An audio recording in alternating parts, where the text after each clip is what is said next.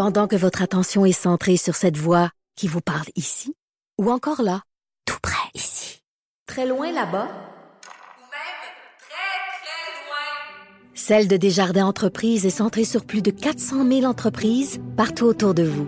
Depuis plus de 120 ans, nos équipes dédiées accompagnent les entrepreneurs d'ici à chaque étape pour qu'ils puissent rester centrés sur ce qui compte, la croissance de leur entreprise. C'est 23. Patrick Lagacé en accéléré. Les meilleurs moments du Québec maintenant en moins de 60 minutes. On a tous vu et on a tous euh, éprouvé, nous un certain sentiment de découragement en voyant ce qui se passe à la Société de l'assurance automobile, automobile du Québec. Une informatisation des dossiers qui a été mal planifiée et mal mise en œuvre. On voit ce que ça donne. C'est le bordel complet. On va aller voir ce qui se fait ailleurs. Patrick Derry est analyste de politique publique et rédacteur adjoint au magazine Options Politique. Salut Patrick. Salut, monsieur. Donc, écoute, au Québec, on renouvelle notre permis chaque année. Donc, euh, ça fait beaucoup de gens qui doivent euh, euh, se frotter à la Société de l'assurance automobile du Québec. Ailleurs au Canada, on renouvelle les permis au combien d'années? Ah oui, c'est un petit peu différent. Là. C'est hier, hier c'est quelqu'un qui m'a mis la piste là-dessus parce que je, faisais, j'observais que euh, c'est une taxe, le permis, dans le fond. C'est une façon d'aller prélever des revenus. Puis c'est pas quelque chose qui est super optimal parce que, tu sais, exemple, une taxe kilométrique euh, serait beaucoup plus appropriée si ce qu'on veut, c'est l'utilisation des routes. Puis évidemment, si c'est l'essence, c'est autre chose. Mm. Mais là, quelqu'un disait, hey, en Ontario, en passant, c'est cinq ans. Ah ouais?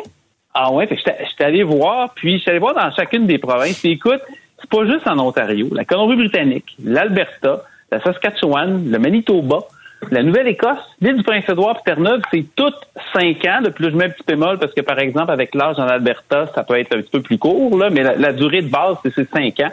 Puis au Nouveau-Brunswick, c'est quatre ans. Fait que le Québec est la seule province où c'est un an, puis presque la seule province où c'est pas cinq ans. Et euh, quand tu mets ça en... Quand tu y penses, il y a 5,7 millions de conducteurs au Québec. Fait que ça fait à peu près là, 475 000 avis de renouvellement chaque mois. C'est juste pour le permis de conduire. Fait que si c'était juste aux 5 ans, par exemple, ça serait ça ferait une différence quand même. Ça fait beaucoup moins de traitements qui, euh, qui, qui, qui, qui être fait de, de traitement administratif. Fait que, quand tu regardes ça avec ce qui est en train de se passer présentement, à la SAC, c'est le bordel total. Puis la ministre a dit, écoutez, on va donner un sursis de 90 jours. Ben, tu sais, peut-être que ce serait le temps de rattraper le reste du pays. Y a-t-il quelque chose qui explique pourquoi nous, c'est une fois par année, puis ailleurs, c'est en moyenne cinq ans, euh, les renouvellements de permis?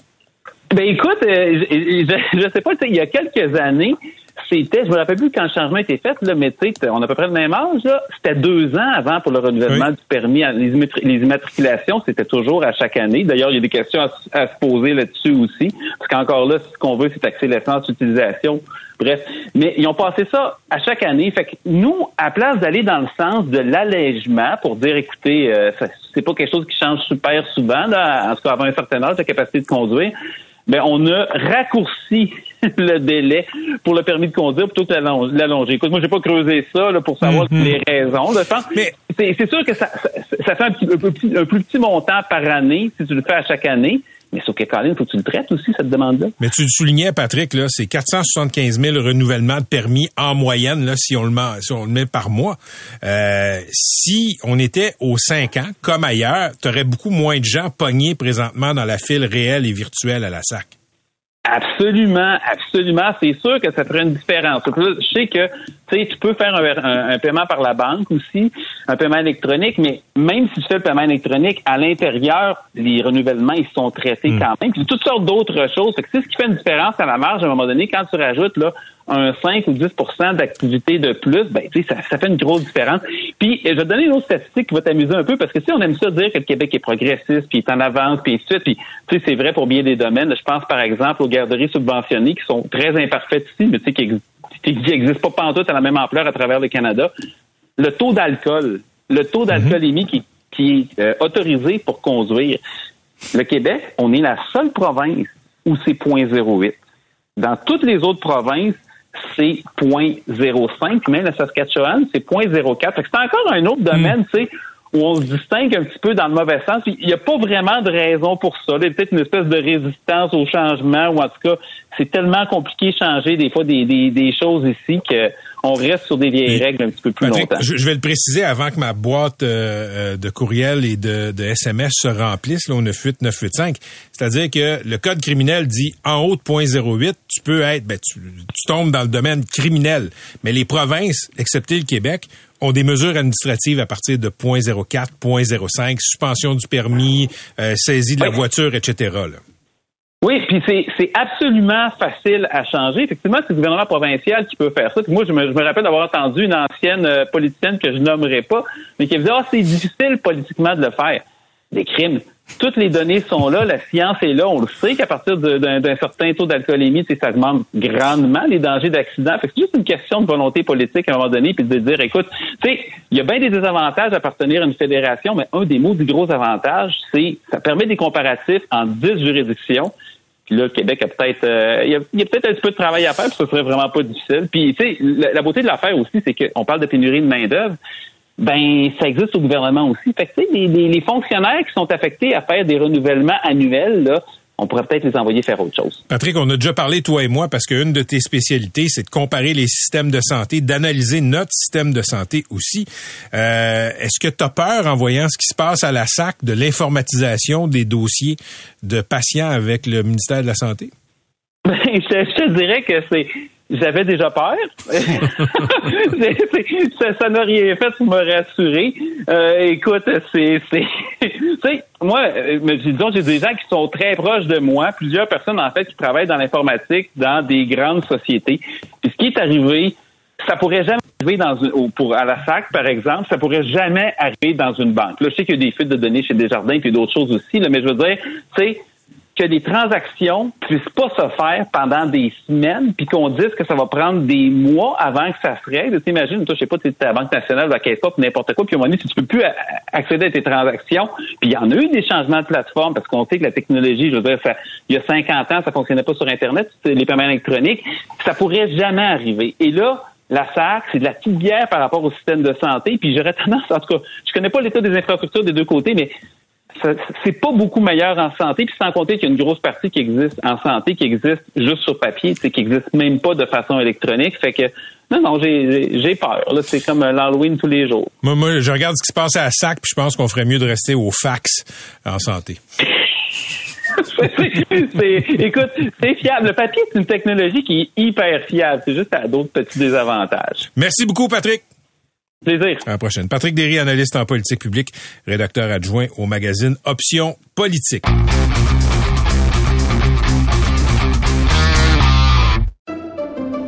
Pendant que votre attention est centrée sur cette voix qui vous parle ici, ou encore là, tout près ici, très loin là-bas, même très, très loin, Celle de Desjardins Entreprises est centrée sur plus de 400 000 entreprises partout autour de vous.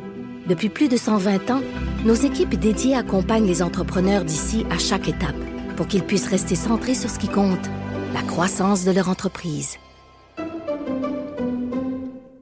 La campagne secrète d'Uber pour s'imposer au Québec, c'est le titre d'une enquête choc de deux journalistes de Radio-Canada pour montrer comment Uber a bafoué les règles pour s'imposer au Québec avec des méthodes éprouvées ailleurs. L'enquête est basée sur ce qu'on appelle les Uber Files, soit 124 000 courriels internes de Uber en 2013 et 2017 qui ont fuité euh, dans divers euh, médias. Les journalistes Frédéric Zalac et Paul-Émile d'Entremont ont utilisé ces courriels qui touchent aussi le Québec pour montrer comment le gouvernement de Philippe Couillard, à l'époque, a facilité l'implantation de Uber au Québec en se faisant notamment charmer par toutes sortes de lobbyistes, dont un ancien proche de Barack euh, Obama. On lit et on se dit, il y a eu deux dindons de la farce dans la saga Uber au Québec. Un, les chauffeurs de taxi. Et deux, le ministre des Transports de l'époque, Robert Poetti, qui voulait encadrer Uber, qui voulait tenir tête à Uber, mais qui s'est fait cochonner, il n'y a pas d'autre mot, par le cabinet du euh, premier ministre Couillard, qui lui jouait dans le dos en toute connivence avec les lobbyistes de Uber. L'ancien ministre Robert Poetti est au bout du fil. Robert, bonjour. Hey, bonjour à vous. Euh, D'abord, l'enquête de Radio-Canada montre tout le mépris de Uber pour les lois au Québec à l'époque et aussi, je dirais même surtout, la complaisance du cabinet de Philippe Couillard face à Uber. Comment vous avez réagi en lisant les révélations des journalistes?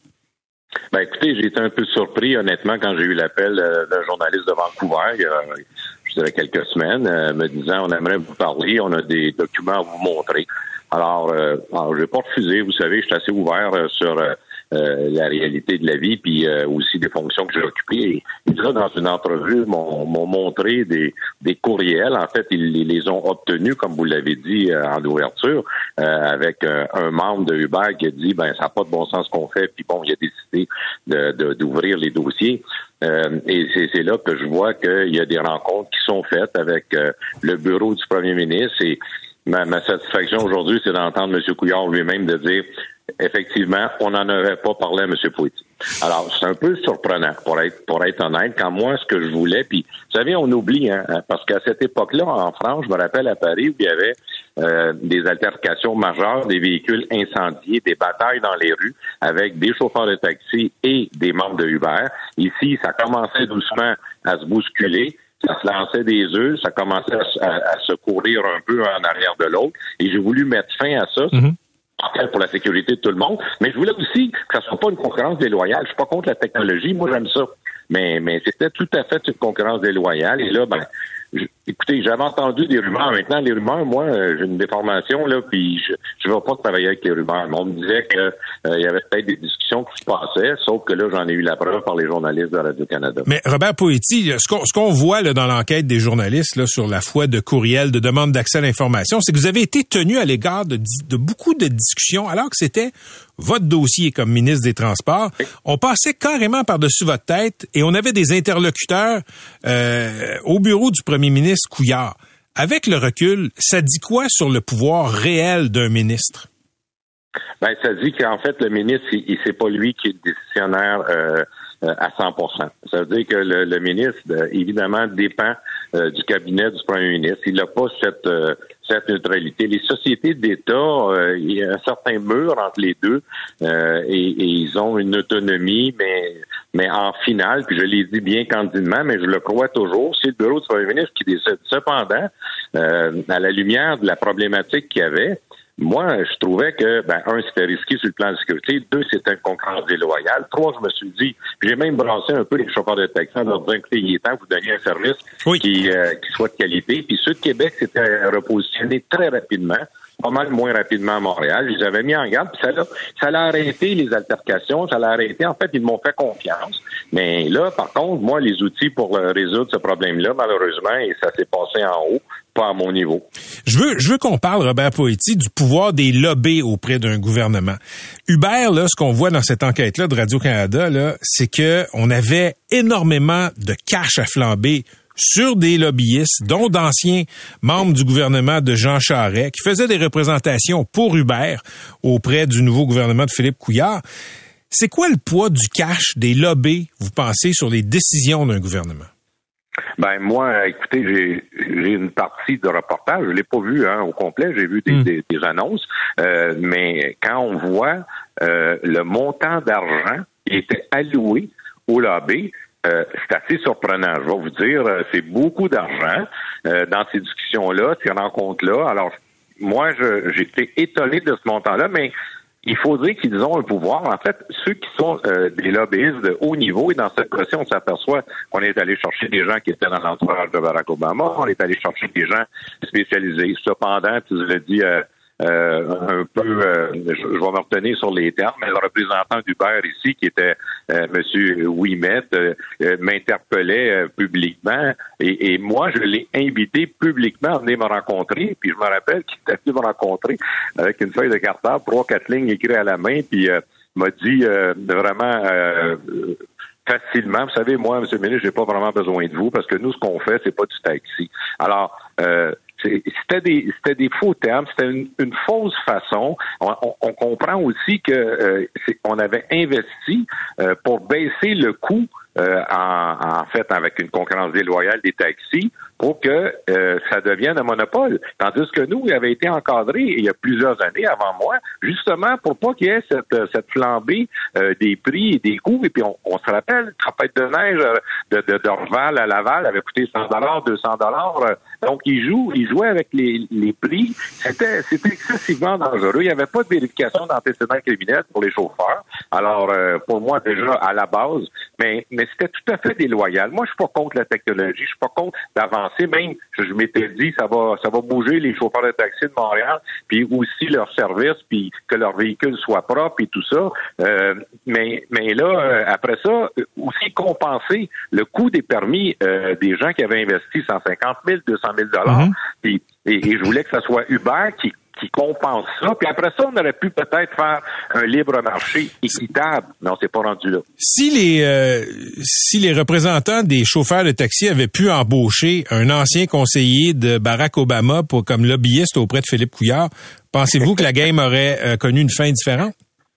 Oui, mais, mais euh, vous savez, M. Couillard euh, a fait l'entrevue. Moi, je le salue parce qu'il a été, a été franc. Il a dit non, on n'a pas avisé M. Poitier. Mais, mais il, m'avait aussi donné une réponse semblable à celle-là en disant, vous savez, c'est un problème générationnel.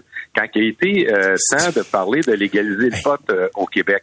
Puis ça, moi, faire de l'argiste, j'ai bien de la misère avec ça. Non, mais M. Poitier, m'excuse de vous interrompre, mais ça, c'était la stratégie de Uber à hein? grand coup de lobbyistes bien payés de dire c'est un conflit générationnel que les vieux comprennent pas.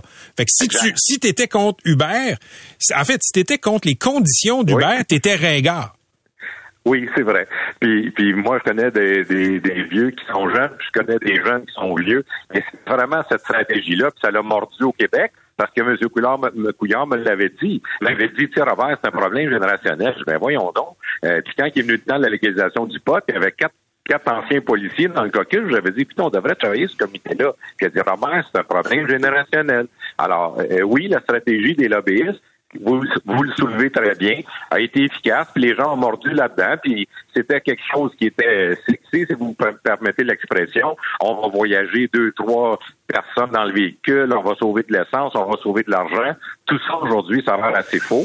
Euh, mais mais je, je, ne juge pas ceux qui font le travail. Je pense qu'ils le font très bien.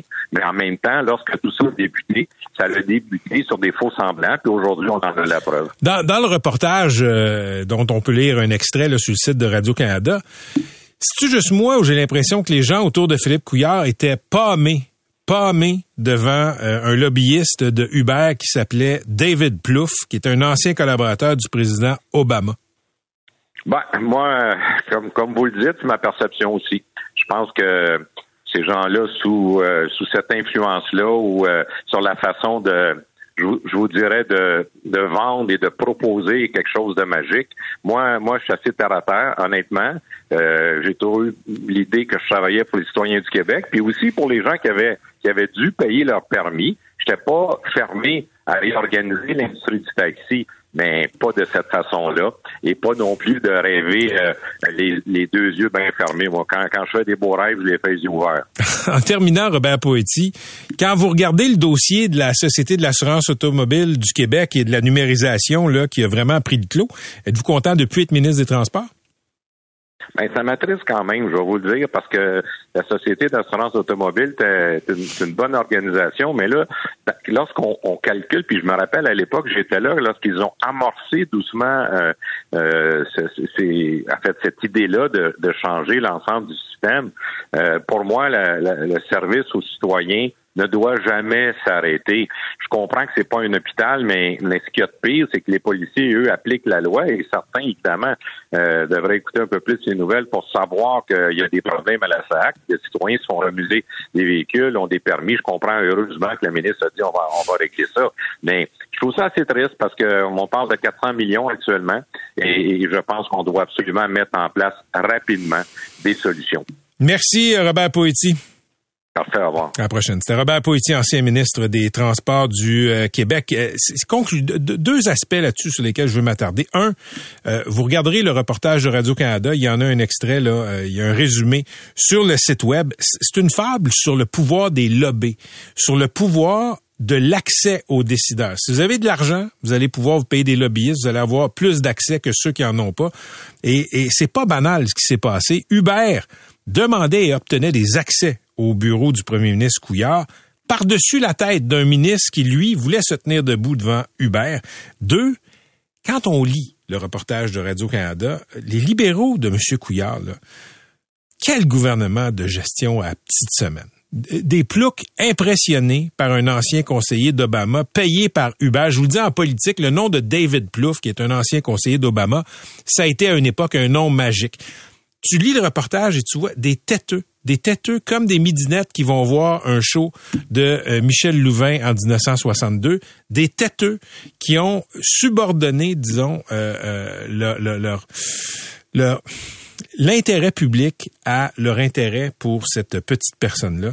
Donc, eh, les libéraux de cette époque-là, là, beaucoup, beaucoup d'affinités avec les, les, lobbyistes, beaucoup moins avec n'importe qui d'autre dans la société. C'est vraiment affligeant. Ben, on sait périodiquement, les Russes euh, frappent euh, l'Ukraine avec une pluie de missiles. Ils font ça euh, aux quelques semaines. Ben, c'est tombé cette nuit, une véritable pluie de missiles. Notre collègue Fabrice de Pierrebeau est sur place. Il est arrivé hier à Kiev et les alertes de bombardement ont retenti toute la nuit. On le rejoint dans le Donbass, on le sait. C'est une région chaudement disputée. Salut Fabrice. Salut Patrick.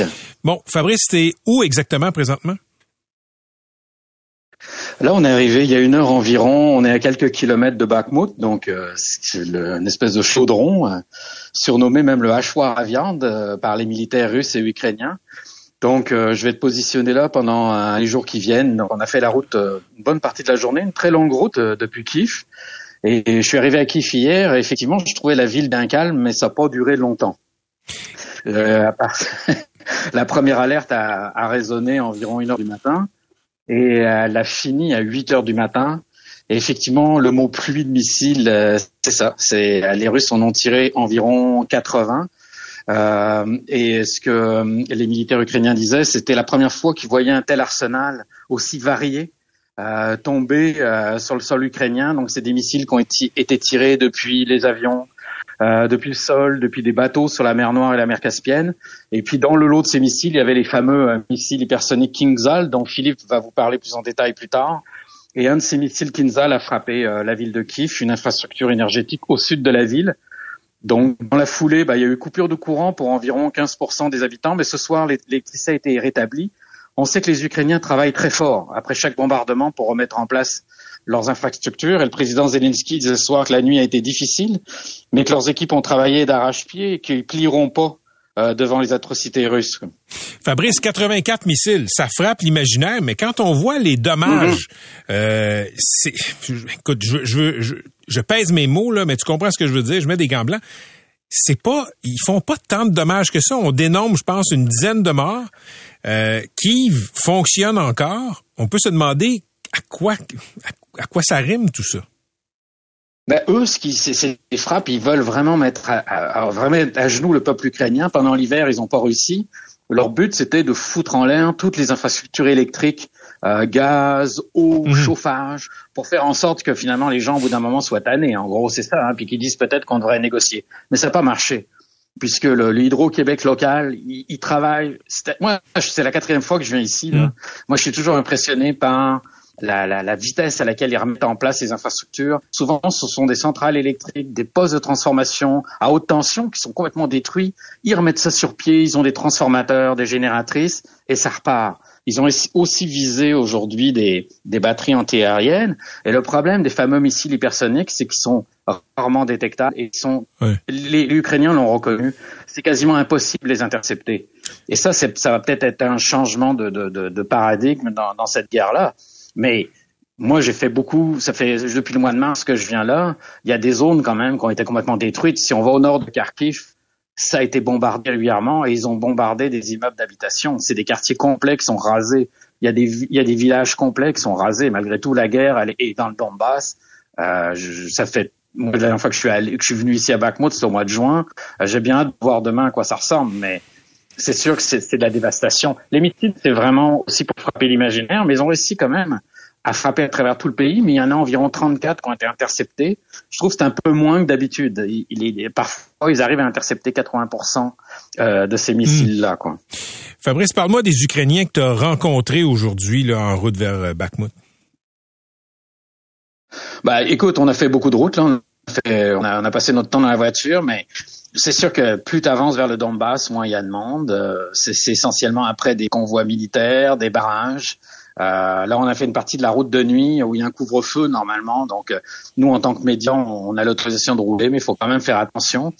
Mais euh, c'est sûr que c'est surprenant. Cette ville-là continue. C'est, je, je, pas, pas d'autres mots que la résilience là qu'on utilise beaucoup avec abus, mais je trouve que ça les qualifie bien. Euh, tu es capable de, il y a de l'électricité, tu es capable de payer avec ta carte de crédit, les magasins sont remplis, il y a cette volonté de, de, malgré tout de survivre dans un pays en guerre. Moi, moi je trouve ça quand même, euh, sans prendre parti, euh, c'est quand même assez remarquable. Et tous les gens qui viennent ici, tous les journalistes qui viennent ici disent la même chose. Quoi. Fabrice, c'est une véritable boucherie, puis une sorte de, théâtre de guerre qui rappelle la Première Guerre mondiale, des tranchées, la ligne de front bouge, on est, les deux armées sont très très proches une de l'autre. Euh, qu'est-ce que qu'est-ce que raconter en allant dans le Donbass?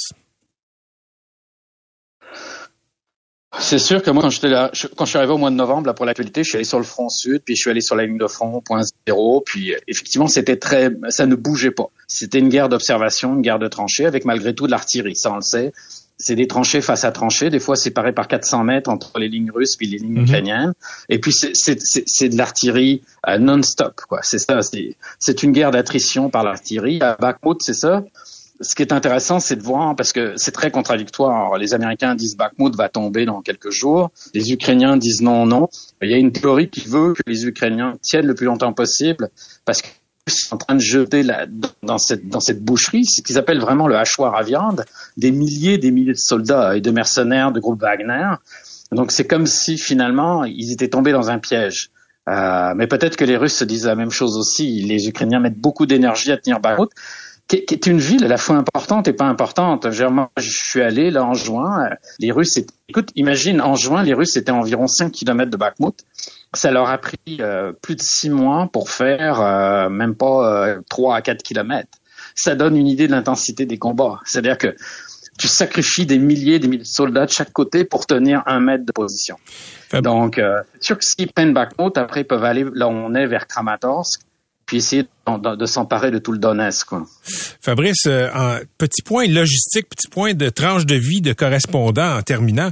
Quand tu arrives comme ça, est-ce que tu es attendu? Je veux dire, il n'y a pas de Holiday Inn, il n'y a pas de Airbnb. Comment, comment ça fonctionne? Euh? qui t'attend là-bas? Ben, euh, ben qui m'attend, un excellent fixeur, Maxime, qui travaille avec moi, c'est la deuxième fois. Il connaît bien la région puisqu'il vient là deux fois par mois. Donc là, pour l'instant, on est dans une sorte de petit hôtel. et puis, il y a d'autres euh, médias. Je pense qu'il y a France 2 qui est là aussi dans, dans cet hôtel-là. Mais enfin, c'est un hôtel euh, très sommaire. Mhm. Puis à partir de là, on rayonne, on se débrouille, euh, on, se promène, hein, on regarde. C'est moi arrivé. Donc pour moi, demain, ça va être une journée d'observation. Puis après, on, on prend, on essaie, on noue des contacts avec l'armée, avec des, des gens qui font de l'évacuation pour monter des sujets comme ça dans les jours qui viennent. Quoi. Mais c'est une situation qui est très volatile qui change tout le temps. Puis évidemment, les militaires ukrainiens, la dernière chose qu'ils veulent, c'est qu'un journaliste étranger soit blessé ou tué. Quoi. Sois prudent, Fabrice. On va se reparler très bientôt. OK, salut Patrick. Merci, salut. C'était Fabrice de Pierrebourg en direct de l'Ukraine, de la région du Donbass. Il vient d'arriver. Le Donbass est vraiment le cœur de la guerre euh, présentement. Là. Dans le, c'est là que se situe la ville de Bakhmut, chaudement disputée par les Russes et les euh, Ukrainiens. On peut écouter, euh, on peut entendre notre ami Fabrice de Pierrebourg chez Paul Arcan régulièrement. On peut le lire aussi dans l'actualité.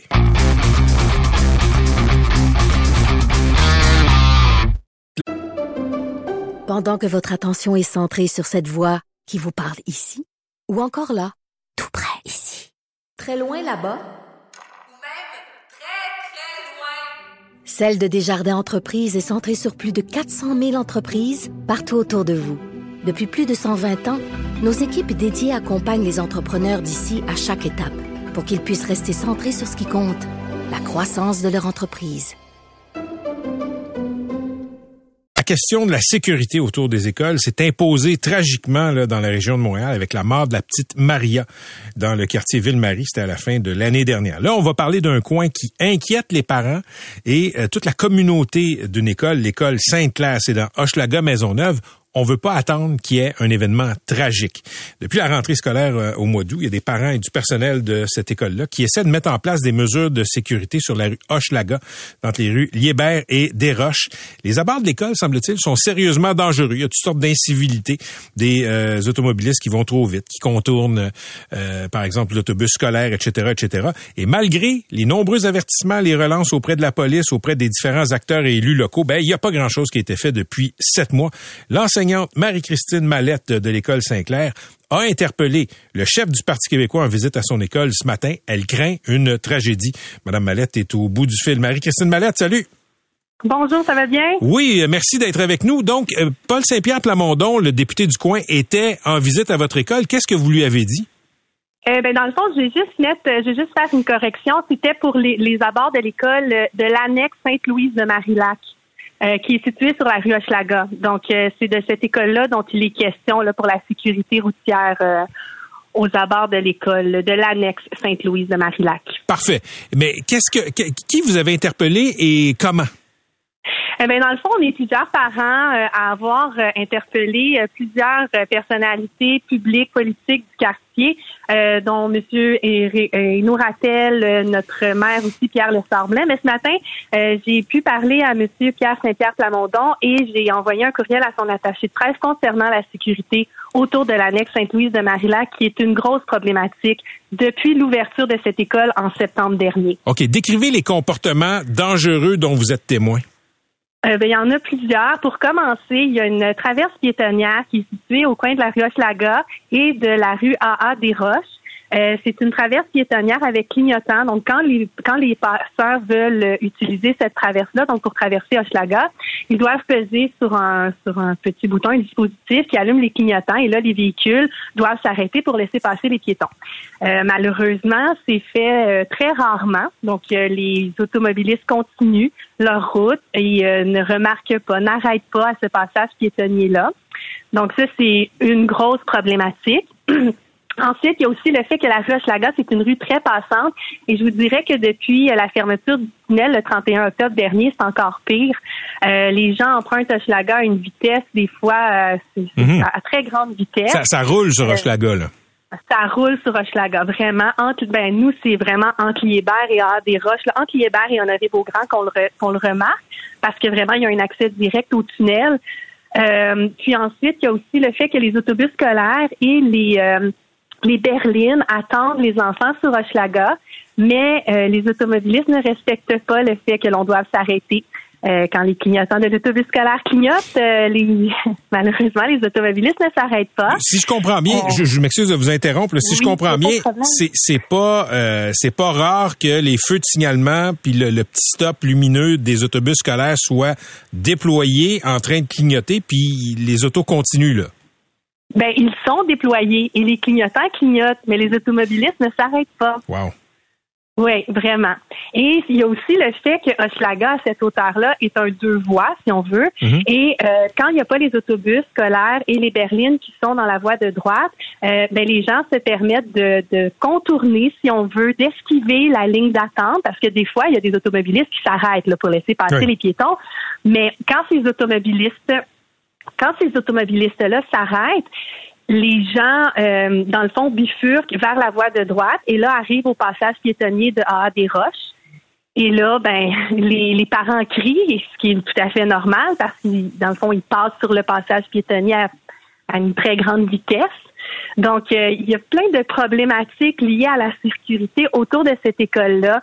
Euh, qui fait en sorte qu'on est très préoccupé en tant que parents pour la sécurité de nos enfants. Là, vous avez interpellé euh, votre conseiller municipal, le maire d'arrondissement. Qu'est-ce que vous espérez euh, comme, comme implantation de mesures de sécurité? Ben, ce qu'on demande, c'est que la limite de vitesse soit réduite au moins à 30 km heure, ce qui n'est pas fait encore.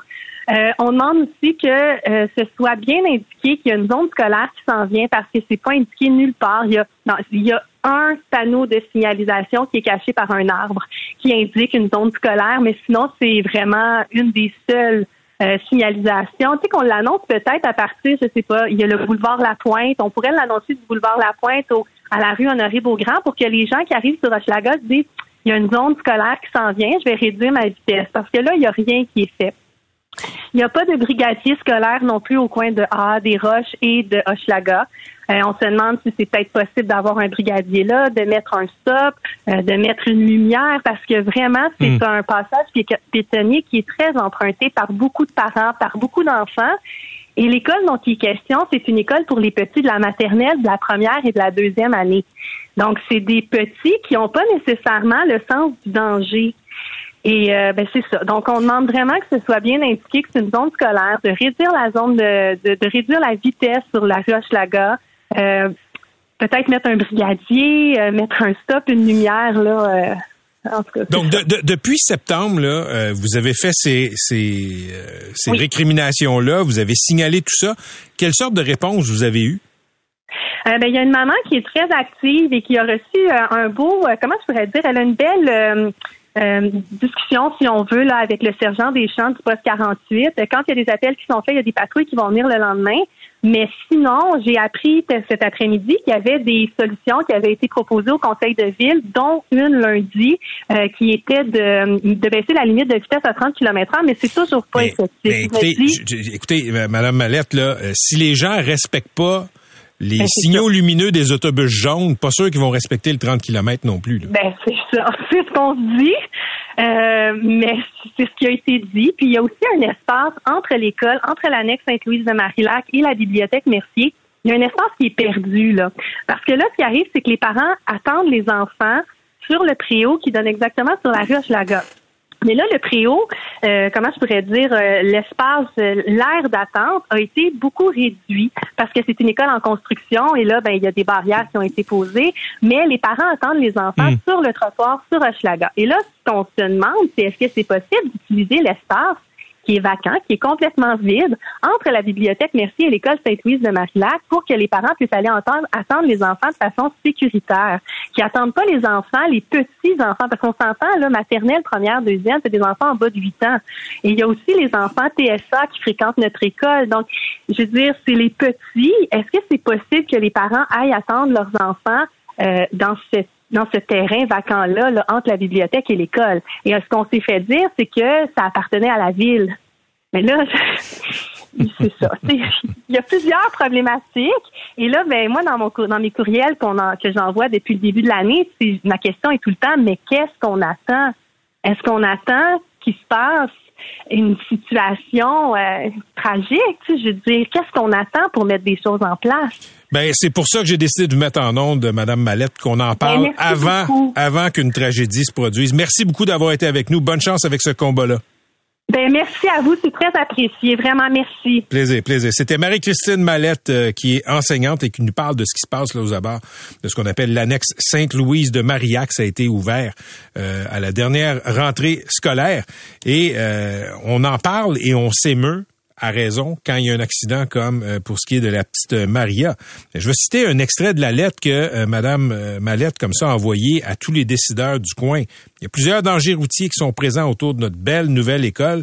Plusieurs appels, courriels ont été faits pour essayer de mettre en place des mesures de sécurité. Rien n'a été fait depuis le mois d'août. On est maintenant rendu en mars. Question, qu'est-ce qu'on attend?